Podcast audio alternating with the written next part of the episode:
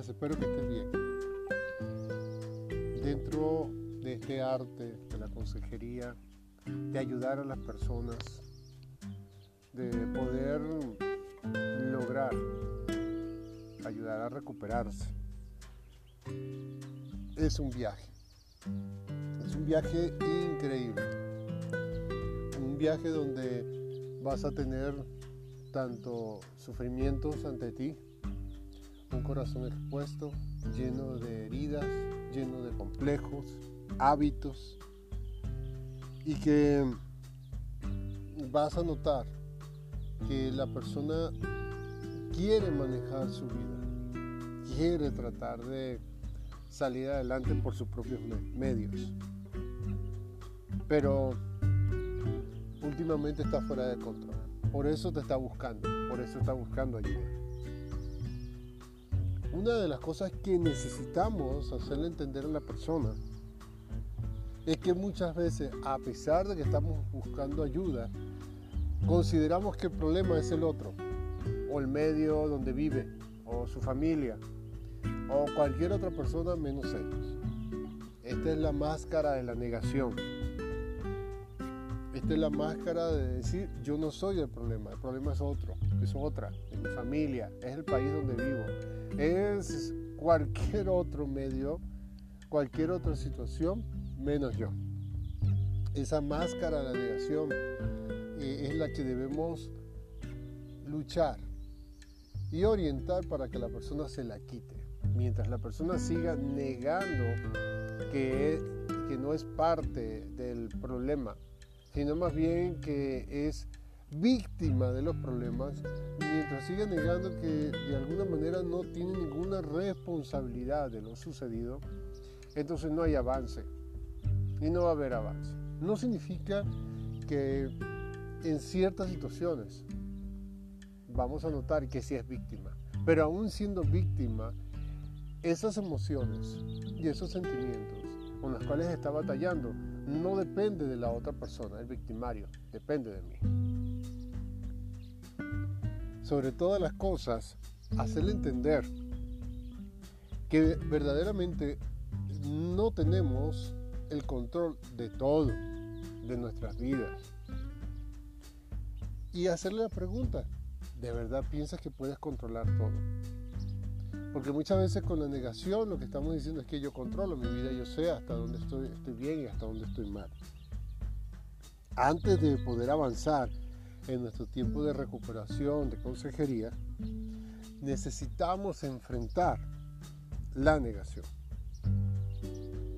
Inmediatamente que la persona entienda y comprenda que de verdad eh, está mentalmente considerando de que sí tiene una máscara y que está negando su responsabilidad, al momento que se lo quita, ese momento empieza la restauración, la sanidad de la persona. Pero eso sí, tienes que hacerle entender que es un viaje, que es un camino a recorrer, que necesita pasar por el proceso, necesita trabajar y que esto puede llevar no solamente días, semanas, meses y hasta años para recuperarse. Y que en cualquier momento puede volver otra vez a negar su responsabilidad dentro de las situaciones que pasa, sobre todo dentro de la persona. Porque la negación puede ser recurrente. Puede ser no, déjame corregir. Es recurrente, va a volver. Son como las olas del mar estás en la playa, estás tranquilo, piensas que ya todo va bien, pero de pronto vuelve otra vez la negación. Tú decides si te dejas llevar por la ola, por la marea, o dices finalmente no, yo sí tengo responsabilidad. La negación es seria, no es pequeña cosa. Tenemos que recordar, nosotros como cristianos, que los primeros que negaron su responsabilidad fue Adán y Eva. Al momento de pecar, que recuerden la desobediencia en el Edén, al momento que Dios le pregunta al hombre, ¿quién te ha enseñado esto? ¿Quién te ha metido en este lío? El hombre, o sea, Adán, en representación de toda la humanidad, no dice eh, yo fui, No, no, no, no. El hombre ante esa pregunta simplemente dice, la mujer que tú me diste. Recuerden, simplemente Dios sabe todo. Dios sabe todas las cosas. No tenía necesidad de preguntarle eso al hombre.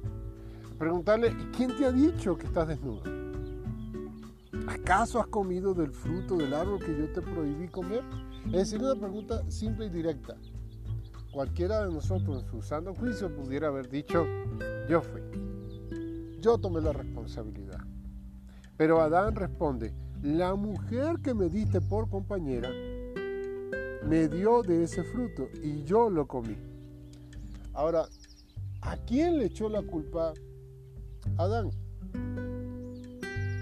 Generalmente respondemos, ah, le echó la culpa a Eva. No, pero dice, la mujer que tú me diste. No solamente responsabilizó a la mujer, sino que también justificó sus acciones por el dador del regalo, es decir, Dios. Y una de las cosas con la negación es que muchas veces le echamos la culpa a Dios de todo lo malo que nos sucede, de nuestras emociones, en vez de asumir nuestra responsabilidad. Ese es el caso de la depresión. Dentro de la depresión, una de las características dentro de las personas es el egoísmo.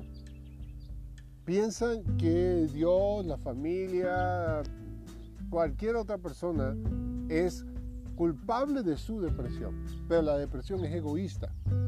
Intenta mirarse a sí mismo y no mirar que realmente está llamando la atención dentro de la depresión.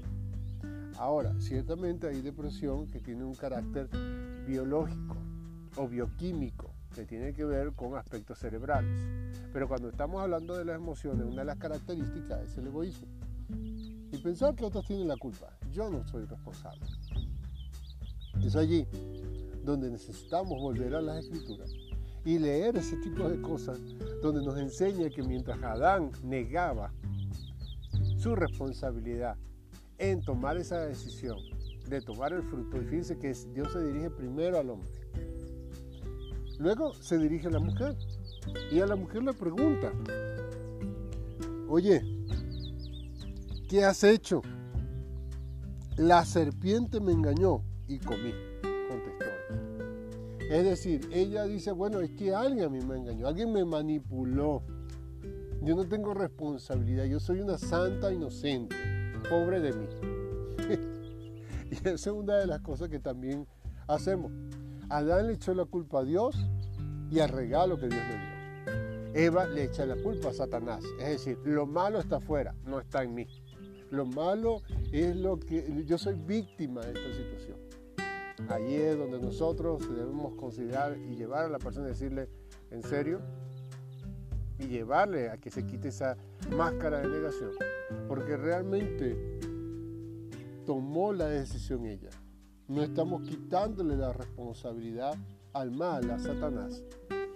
Pero sí podemos decir que el mal va a estar en cualquier parte, pero tú tomas la decisión de tomarlo o dejarlo. En el caso de Eva, lo tomó.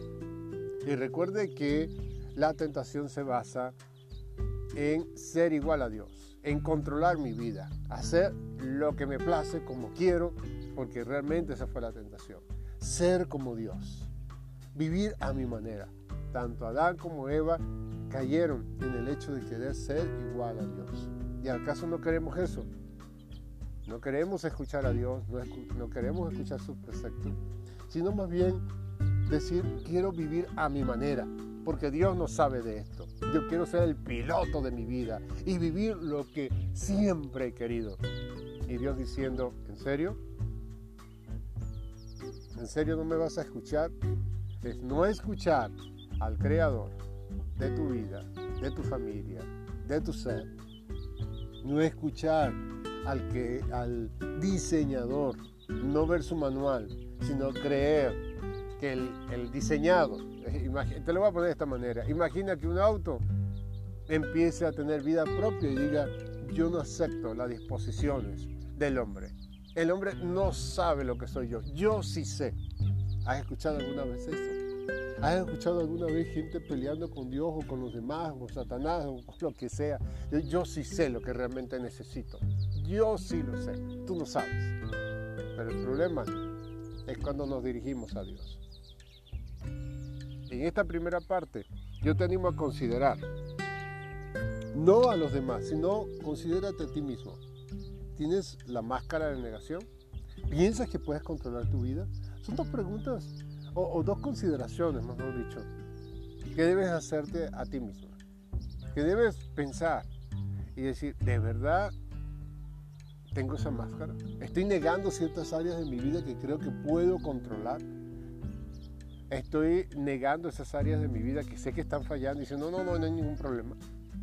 Nunca se me olvida que un matrimonio que tenía 15 años de casado y nosotros queríamos platicar con ellos y preguntamos cómo les ha ido. ¿Han tenido algún problema? Y aún abrimos nuestro corazón y les comentamos de ciertas situaciones difíciles que hemos pasado como matrimonio. ¿Y saben qué nos dijeron? Nunca hemos peleado. Jamás hemos discutido. ¡Wow! Yo los miré y dije, la máscara de la negación la tienen puesta. Porque decir que en una relación de dos personas hombre y mujer, con diferencias, pecadores, en 15 años, sin ningún tipo de discordia, de verdad estamos hablando de gente que vive en el cielo, no aquí en la tierra. Considera estos asuntos en este primer podcast.